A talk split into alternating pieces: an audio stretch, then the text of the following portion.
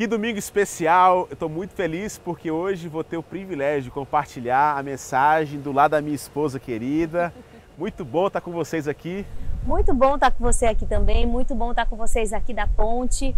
É muito bom cultuar a Deus juntos de vocês, ainda que separados. Eu estou morrendo de saudade de vocês, igreja, mas logo em breve estaremos juntos, se Deus quiser. Amém, amém. Semana passada, irmãos, a gente começou essa série chamada No Mesmo Barco.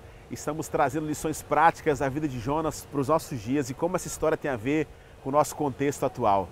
E nós começamos então falando sobre o livro desse profeta, que segundo o Dr. Tim Keller, no seu livro é, O Profeta Pródigo, ele traz, apresenta esse livro como uma representação de dois grupos de pessoas. Um grupo representado por Jonas, o religioso, e outro grupo dos ninivitas, é o povo que talvez nunca teve encontro com esse Deus. Entretanto, tanto Jonas, que é o religioso, como esse povo está distante, eles carecem da graça e misericórdia.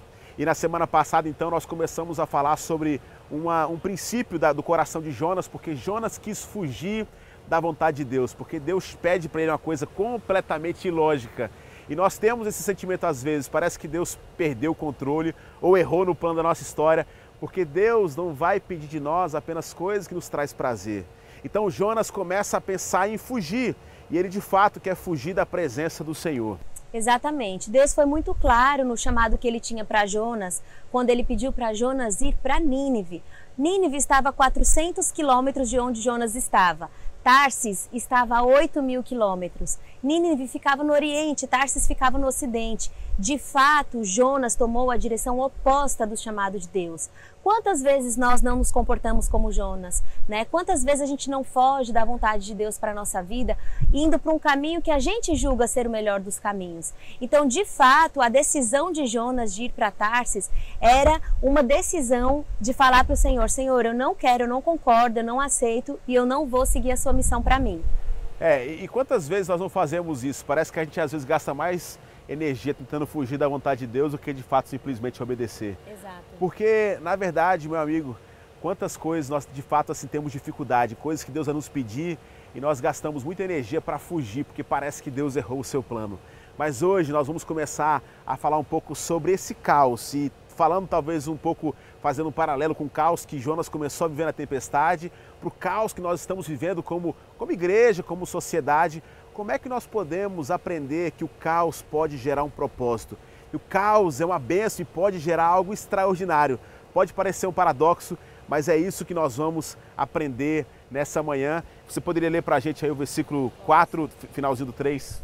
Vamos lá. Versículo 3 diz o seguinte no finalzinho: Descendo a Jope, achou um navio que ia para Tarsis, pagou, pois, a sua passagem e desceu para dentro dele para ir com eles para Tarsis, para longe da presença do Senhor. Mas o Senhor lançou ao mar um grande vento e fez-se no mar uma forte tempestade, e o navio estava a ponto de quebrar-se. Nós estamos hoje falando um pouco sobre o caos, que existe um propósito no caos, que o caos gera algo novo ou lições proveitosas para a nossa história. E nós somos casados há quase 12 anos, já nos conhecemos há há quase 16 anos e nós já vivemos muitas histórias interessantes sobre o carro, sobre, é, sobre dúvidas que pararam. Mas eu não sei assim, se tem alguma história que você pode lembrar do começo do nosso casamento que você de fato, sei lá, achava um caos, mas o caos produziu algo no seu coração, assim? Oh, eu lembro que para mim era um caos acordar todos os dias de manhã e ter que pensar no que fazer para esse senhorito aqui, porque só para vocês entenderem um pouquinho, esse homem, ele vem de uma família mato-grossense, aquela família que em cima da mesa tem três tipos de verdura refogada, tem um monte de verdura crua e o feijão precisa ser claro, tem que ter o melhor dos temperos, o arroz precisa ser soltinho, a carne precisa ser frita na hora, o boi não pode ter gosto de boi morto. Ó, é tanta exigência. E aí eu me casei com essa pessoa e eu tive que aprender a cozinhar para agradar o meu marido nesse sentido. E para mim era um verdadeiro caos passar cinco horas para fazer um almoço naquela cozinha. Para você era um caos mesmo. Assim. Era um caos. Eu, eu me lembro que, ah, logo, acho que foi nas primeiras semanas, a Bruna de fato acordava assim: ai meu Deus, eu vou cozinhar o quê?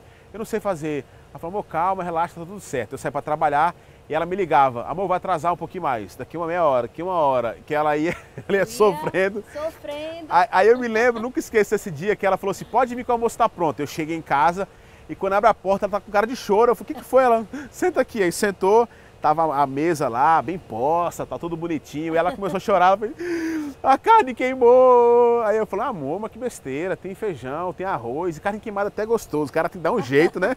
Ela, aí ela fez, não, mas o feijão tá muito salgado. Aí, mas amor, tem um arroz, tem um tomate aqui. Ela fez, o tomate, o, o, a, o, o arroz ficou empapado. O arroz ficou empapado. Aí eu botei o tomate. Ela, o tomate tá bom. Eu falei, pelo menos, né? E aí a gente, mas é engraçado, porque ela chorava e ela de fato sofria com isso. Sofria é, a gente está fazendo uma brincadeira para falar de um caos, mas eu quero trazer isso como testemunho. Hoje a minha esposa, sem sombra de dúvida, é uma das melhores cozinheiras que eu conheço. Olha, mas tô falando sério. Exagero. Não, mas de verdade, olha, essa mulher aqui hoje, meu amigo, ela faz cada coisa. Pode ver que eu engordei bastante. Isso é por conta da coca, viu? Não, ela faz comida light. Mas assim, é engraçado porque eu acho que. É, e é lógico que a gente está brincando aqui, mas esse tempo de caos, de sofrimento, ele pode produzir algo. Ele tem um propósito por detrás dele. E eu assim, hoje eu consigo perceber de verdade, a gente fica brincando aqui, o quanto a Bruna ela, ela cresceu nessa, na área da culinária, inclusive ela gosta muito dessa área de nutrição, mas é engraçado como o caos ele pode produzir algo, existe um propósito por trás de todo o caos. Exatamente, existe um propósito. No versículo 4 diz que o Senhor lançou ao mar um grande vento quando a gente observa esse verbo lançar, vem de uma palavra hebraico, de fato, que significa literalmente jogar uma lança. Jonas fugiu do propósito de Deus para sua vida, mas o Senhor foi capturá-lo com uma lança, ou o Senhor foi atrás dele, o Senhor foi resgatá-lo, né? o Senhor foi buscá-lo. Quando a gente observa né, essa ideia de pensar em um Deus que foi castigar, que foi punir, que foi buscar, jogar uma lança, capturar, muitas vezes a gente tem essa ideia sobre Deus, né? Essa ideia de que Deus está lá em cima olhando para a terra e, e, se alguém desagrada os propósitos dele, ele vai ser um Deus punitivo, um Deus que castiga. Mas a gente quer nessa manhã que você é, mude um pouco essa visão sobre Deus, porque Deus ele é amor, Deus é nosso Pai. E a gente vai entender um pouquinho como de fato o caos que Deus permite, né, sobre a nossa vida, que Ele permitiu sobre a vida de Jonas, ele pode mudar a nossa história. Muitas vezes a gente acha que tudo que acontece é fruto do pecado, mas nem sempre as tempestades estão vinculadas com o pecado. A gente pode trazer isso de uma maneira prática agora olhando para essa pandemia que a gente tem vivido, né? É claro, assim, é muito importante você falar isso, amor, porque inclusive a gente tem alguns amigos ou pessoas que a gente vai conhecendo na, na, na história da nossa caminhada que de fato acreditam nesse Deus que é um carrasco. É. Pessoas que erraram, que tenham passado assim, talvez de fato vergonhoso e levam esse peso há muito tempo. Exato. Quando é. a gente observa na história de Jó, por exemplo, na Bíblia, a gente observa que durante a narrativa inteira, os amigos de Jó ficam insistindo para ele confessar o seu pecado, ficam dizendo que ele precisa se arrepender, mas Jó era um homem reto diante do Senhor. E quando a gente lê esse livro, a gente de fato observa que Jó não pecou e que as tempestades que estavam é, avançando e alcançando a sua vida nada tinham a ver com o pecado. Então, nem sempre o pecado né, está atrelado a uma punição do Senhor e nem sempre as tempestades da nossa vida estão vinculadas com o pecado na nossa vida. É, eu, eu, eu tenho várias histórias na ponte, porque a gente às vezes pega o gabinete, conversa com pessoas e é impressionante, porque a religião ela vai às vezes nos aprisionar na perspectiva que nós sempre somos é, seres que não conseguimos alcançar a salvação. E de fato nós não alcançamos. Mas é preciso compreender que pela graça e do que Jesus Cristo fez por nós na cruz, nós podemos dizer que nós somos livres, que não existe mais condenação para quem está em Cristo Jesus. Eu, eu, eu, me lembro de duas histórias assim rápidas na ponte. Eu conversando com uma pessoa que estava estudando um pouco sobre o pecado contra o Espírito Santo, que é um pecado que não tem é, desculpa. Ali não está falando se você falar mal do Espírito Santo, acabou, você não tem desculpa. É você negar para sempre a fé, o que o Espírito Santo não existe, aí sim você vai encontrar condenação. Entretanto, não existe pecado que Deus não perdoe. Não importa o que você fez no seu passado. E eu vejo que pessoas, porque foram talvez, é, literalmente assim, é, é, talvez assim, pressionadas por alguma instituição. Eu já ouvi, por exemplo, pessoas chegaram na ponte que chegaram para a gente falando assim: olha, eu saí da minha igreja, eu estou preocupada porque o pastor falou que eu ia perder minha salvação se saísse da igreja A ou B. É um negócio assim que não dá para acreditar, mas de fato acontece isso. Eu me lembro também uma vez pregando na ponte e uma senhora, depois no final do culto, a gente sempre pergunta se alguém quer ter um encontro com Jesus. Uma senhora levantou a mão e falou assim: Eu quero, quero conhecer mais sobre esse Jesus. E quando a gente se encontrou no final do culto, ela falou: Olha, eu sou líder de um centro de macumba. Desde a infância eu fui, eu fui na verdade, consagrada para deuses, para um monte de coisa e com sangue de galinha, não sei o que. Eu acho que para mim não tem salvação porque o que fizeram para mim é muito pesado. Meu amigo, minha amiga, não existe sangue mais poderoso do que o sangue do Cordeiro de Deus. Você pode ter tranquilidade que a partir do momento que você entende que esse Deus não é um carrasco, que ele vai agora te pressionar por tudo que você fez, mas você precisa entender que você já é perdoado em Cristo Jesus. Mas isso também não traz uma imunidade achando que por conta dessa graça está tudo resolvido, porque o pecado ele traz consequências para a nossa vida. Exatamente. Para quem não sabe, eu sou nutricionista e diversas vezes eu me deparo no consultório com pessoas que querem ter resultados positivos na sua saúde porque estão com colesterol alterado ou com algum tipo de doença, mas elas não querem pagar o preço. Elas não querem viver uma vida regrada, fazer atividade física, se alimentar corretamente, né? Então, inevitavelmente, em contrapartida com esse ponto que a gente falou, né, de que as tempestades nem sempre estão vinculadas ao pecado, mas a gente pode observar que o pecado traz consigo marcas, traz consigo consequências. Então, se você viver uma vida despreocupado com a sua saúde, essa conta vai chegar. Se você trata os outros com desdém, se você não paga o preço pelos outros, se você não sabe cultivar relacionamentos, se você é uma pessoa que não sabe acolher, inevitavelmente a sua vida será mais de maior solidão. Né? Se você vive uma vida baseada em mentiras, essas mentiras um dia virão à tona, né? elas vão desabrochar. Então, de fato, o pecado traz consequências, né? A Bíblia fala em Provérbios 21, é, versículo 7, que as vinganças dos ímpios os destruirão, porque eles se recusam a fazer o que é certo. Quando a gente se recusa a fazer o que é certo, nós colheremos aquilo que a gente plantou. Então, embora nem tudo esteja atrelado ao pecado, mas o pecado traz sim consequências e marcas, e diversas vezes a gente observa isso na palavra de Deus. Tem um texto muito interessante que o Tim Keller fala nesse livro, né, que a gente está estudando essa série, que diz o seguinte: as consequências do pecado são geralmente mais parecidas com a reação física que alguém sente diante de uma dose debilitante de radiação. A pessoa não sente dor de imediato, no exato momento que é exposta à radiação. Não é como se estivesse sendo atravessada por uma bala de revólver ou uma espada. A pessoa se sente absolutamente normal. Só mais tarde apresentará sintomas, mas aí já será tarde demais. O pecado é um ato suicida que a vontade comete sobre si mesma. É como tomar uma droga viciante. No começo pode parecer maravilhoso, mas a cada vez que se toma, fica mais difícil não tomar novamente. É impressionante que nesse contexto, quando a gente vai falar que o pecado ele traz morte, e como a Bruna disse aqui, tudo que a gente faz, ele vai ecoar na, na, na eternidade, ou na eternidade, ou pelo menos na nossa vida.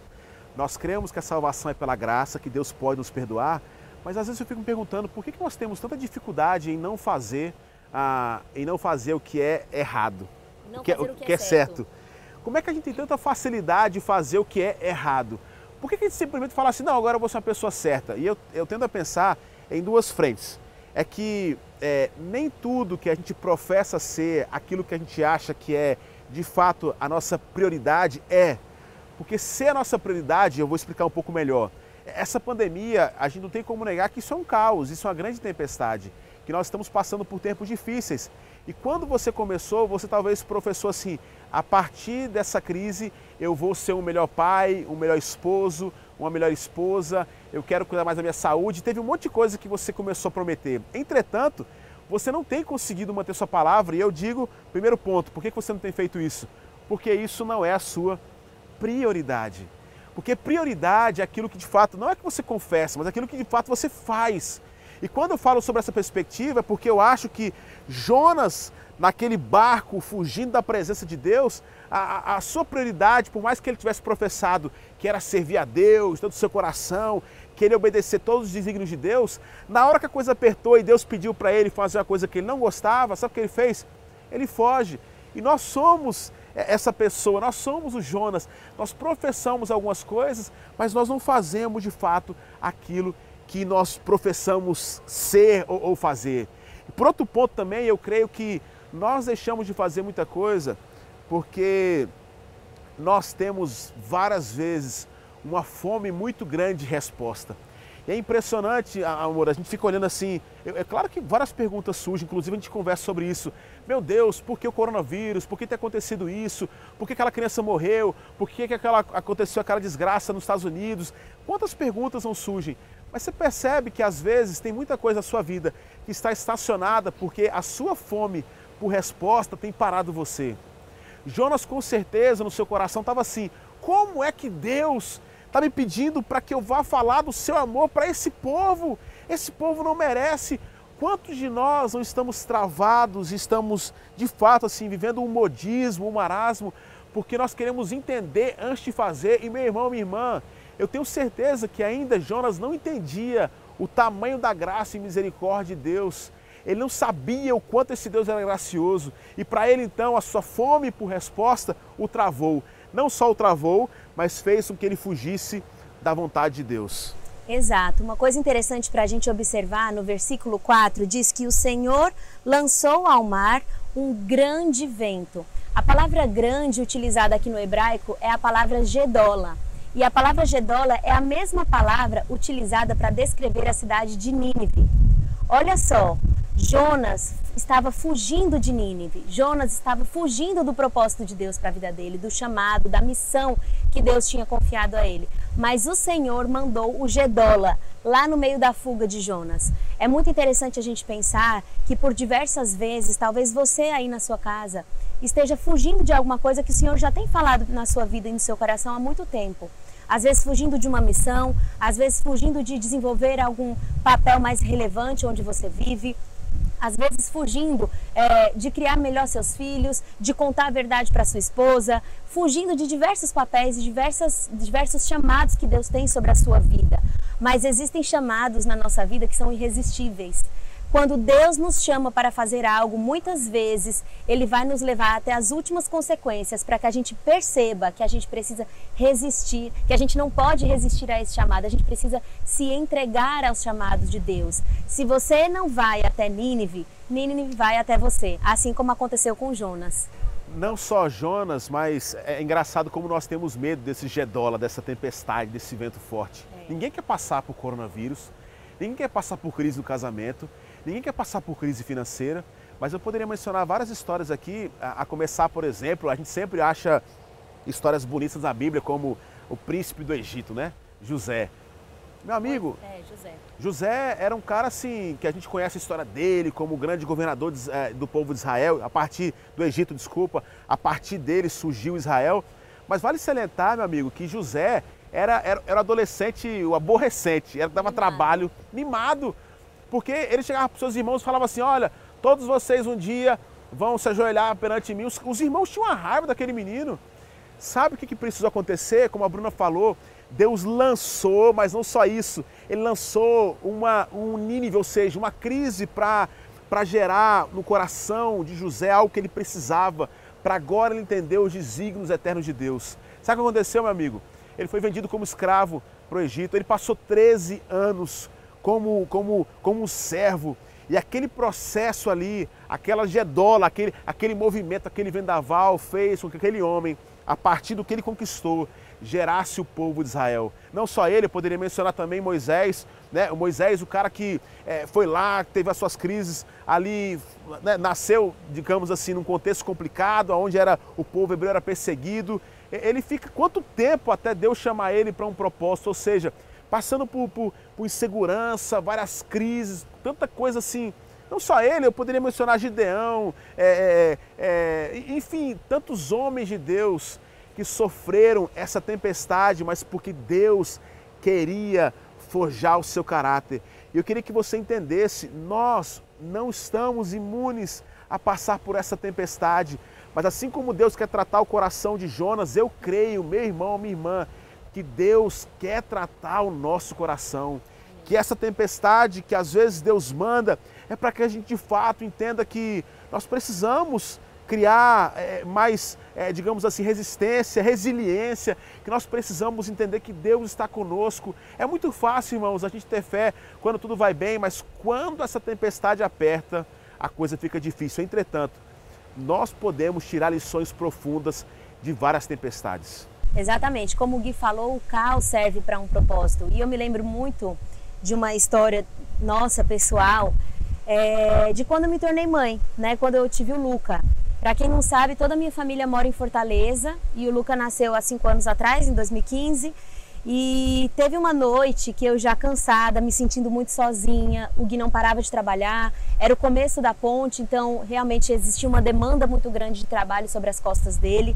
Ele nunca tinha sido pai, eu nunca tinha sido mãe, tudo aquilo era muito novo pra gente. Eu lembro que teve uma noite que eu liguei pra Lana, que é a minha pastora, pessoa que me acompanha. Eu liguei para ela aos prantos, eu disse: "Olha, esse negócio de ser mãe não dá certo, é muito complicado. Eu tô sozinha, eu tô sobrecarregada, tudo é nas minhas costas, eu não tenho apoio, eu não tenho ajuda. O Gui não pensa em mim, ele não se lembra de mim, o, não fica com o Luca". E eu descarreguei ali naquele momento, chorei, chorei, chorei, fui super acolhida por ela nesse momento. E, e eu me lembro muito dessa noite, que eu chorei muito, porque eu estava me sentindo só, eu estava me sentindo desamparada.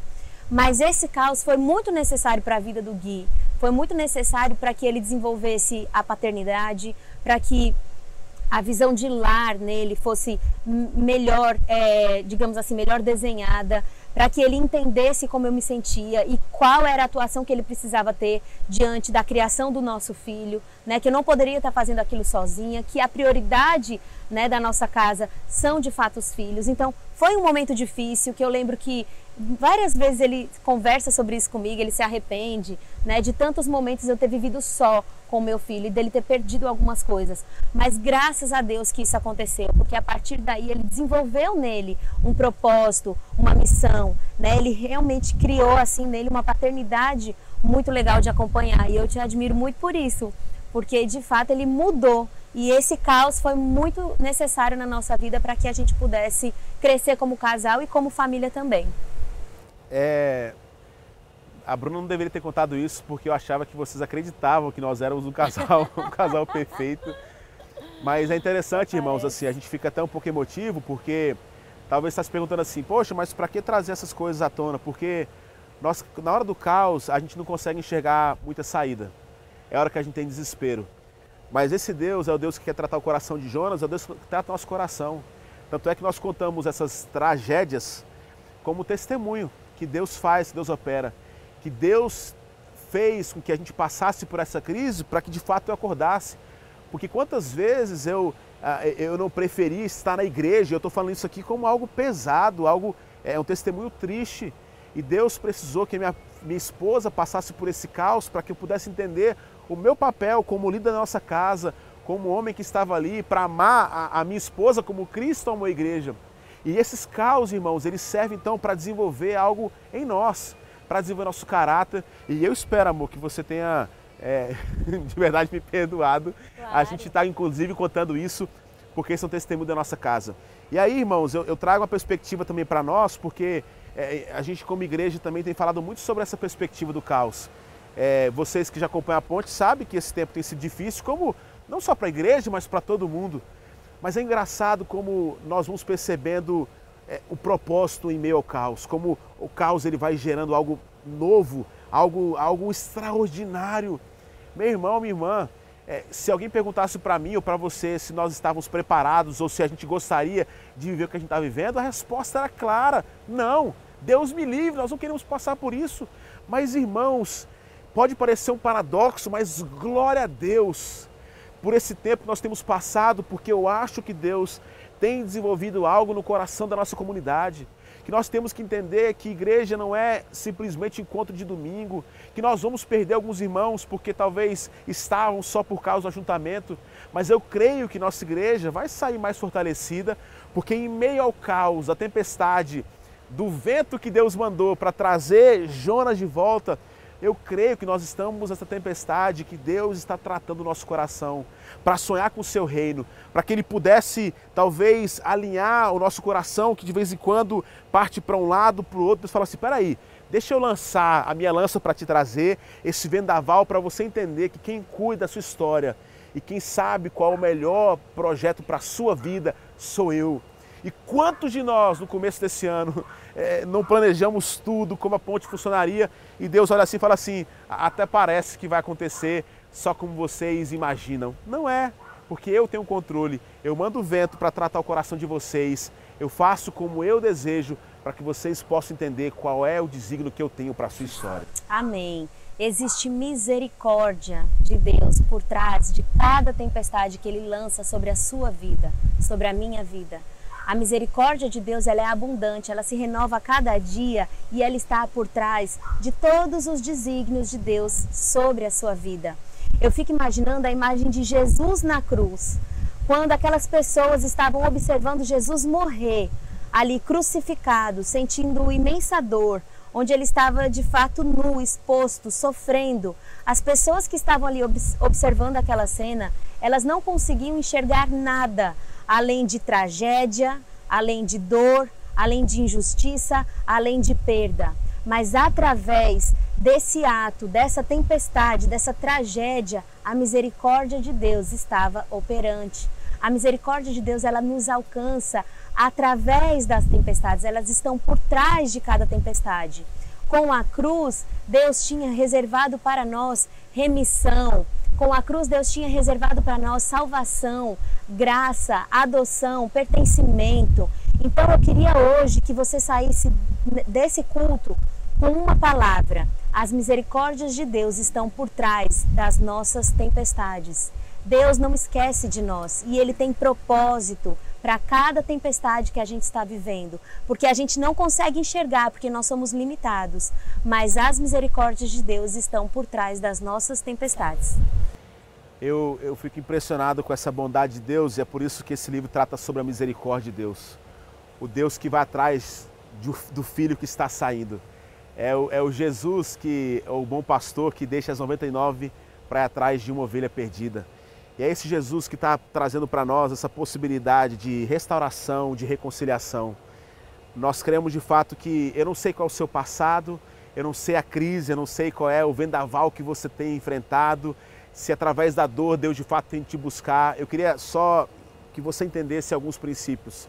Deus não é um Deus carrasco e as coisas que você tem passado não é necessariamente pelo que você já fez no seu passado. Sim, o pecado deixa marcas e traz consequências, mas nós precisamos aprender que esse Deus é o Deus capaz de nos perdoar, porque Ele é um Deus misericordioso, é um Deus que alcançou e quer alcançar Jonas, é o Deus que alcançar os ninivitas. Esse Deus extraordinário é o Deus que se fez carne, habitou entre nós, morreu naquela cruz por causa do meu pecado, do seu pecado. O próprio Jesus, em Hebreus capítulo 2, diz que a alegria que estava proposta suportou a cruz. Era como se um pai com seu coração alegre agora tinha a possibilidade de trazer vida para o seu filho, mesmo que fosse através da sua morte. Esse Deus gracioso que estava no Velho Testamento está no Novo Testamento. Esse Deus misericordioso que alcança Jonas, eu a você, quer alcançar as pessoas que não querem, talvez por agora, estar perto do Senhor. Mas nós temos uma missão. Mas nada nós podemos fazer antes de nos reconciliarmos com o Pai. E eu queria agora propor para você, para você repensar, para que você pudesse orar conosco. Hoje talvez é o dia de você de fato se reconciliar com o Pai. É o dia de você falar assim: eu estou distante, eu tenho percebido que essa lança tem tentado me trazer de volta, ou que esse vendaval tem de fato me mostrado que o caminho que eu estou indo não é, não é o correto. Mas hoje eu decido parar de fugir. Hoje eu quero pastor, eu, eu quero hoje entregar minha vida a Jesus. Hoje eu quero me reconciliar com o Pai. Eu não sei o que você passou, se você perdeu alguém querido há pouco tempo, se você acabou com um casamento, se você perdeu. Eu não sei. Mas em nome de Jesus, saiba que não existe nada melhor do que entregar os seus caminhos e descansar no Pai. Eu sei que o peso está grande, mas eu queria dizer uma coisa para você. Você não está sozinho. Nós queremos estar com você. E enquanto nós cantarmos essa próxima canção, nós queremos de fato que você entendesse que hoje é o dia de você entregar a sua vida a Jesus. Nós temos o QR Code aqui embaixo, os dados da nossa, da nossa igreja, onde você vai ser encaminhado para conversar conosco. Eu queria que você tivesse o seu coração. Hoje pode ser o dia mais especial da sua vida. Que Deus te abençoe. Foi muito bom conversar com você. Eu te amo demais. Obrigado por ser essa mãe maravilhosa, por aprender e saber cozinhar como ninguém. Ah. Te amo e espero estar em muitos vendavais, tempestades com você. Vamos juntos, se Deus quiser. Deus abençoe.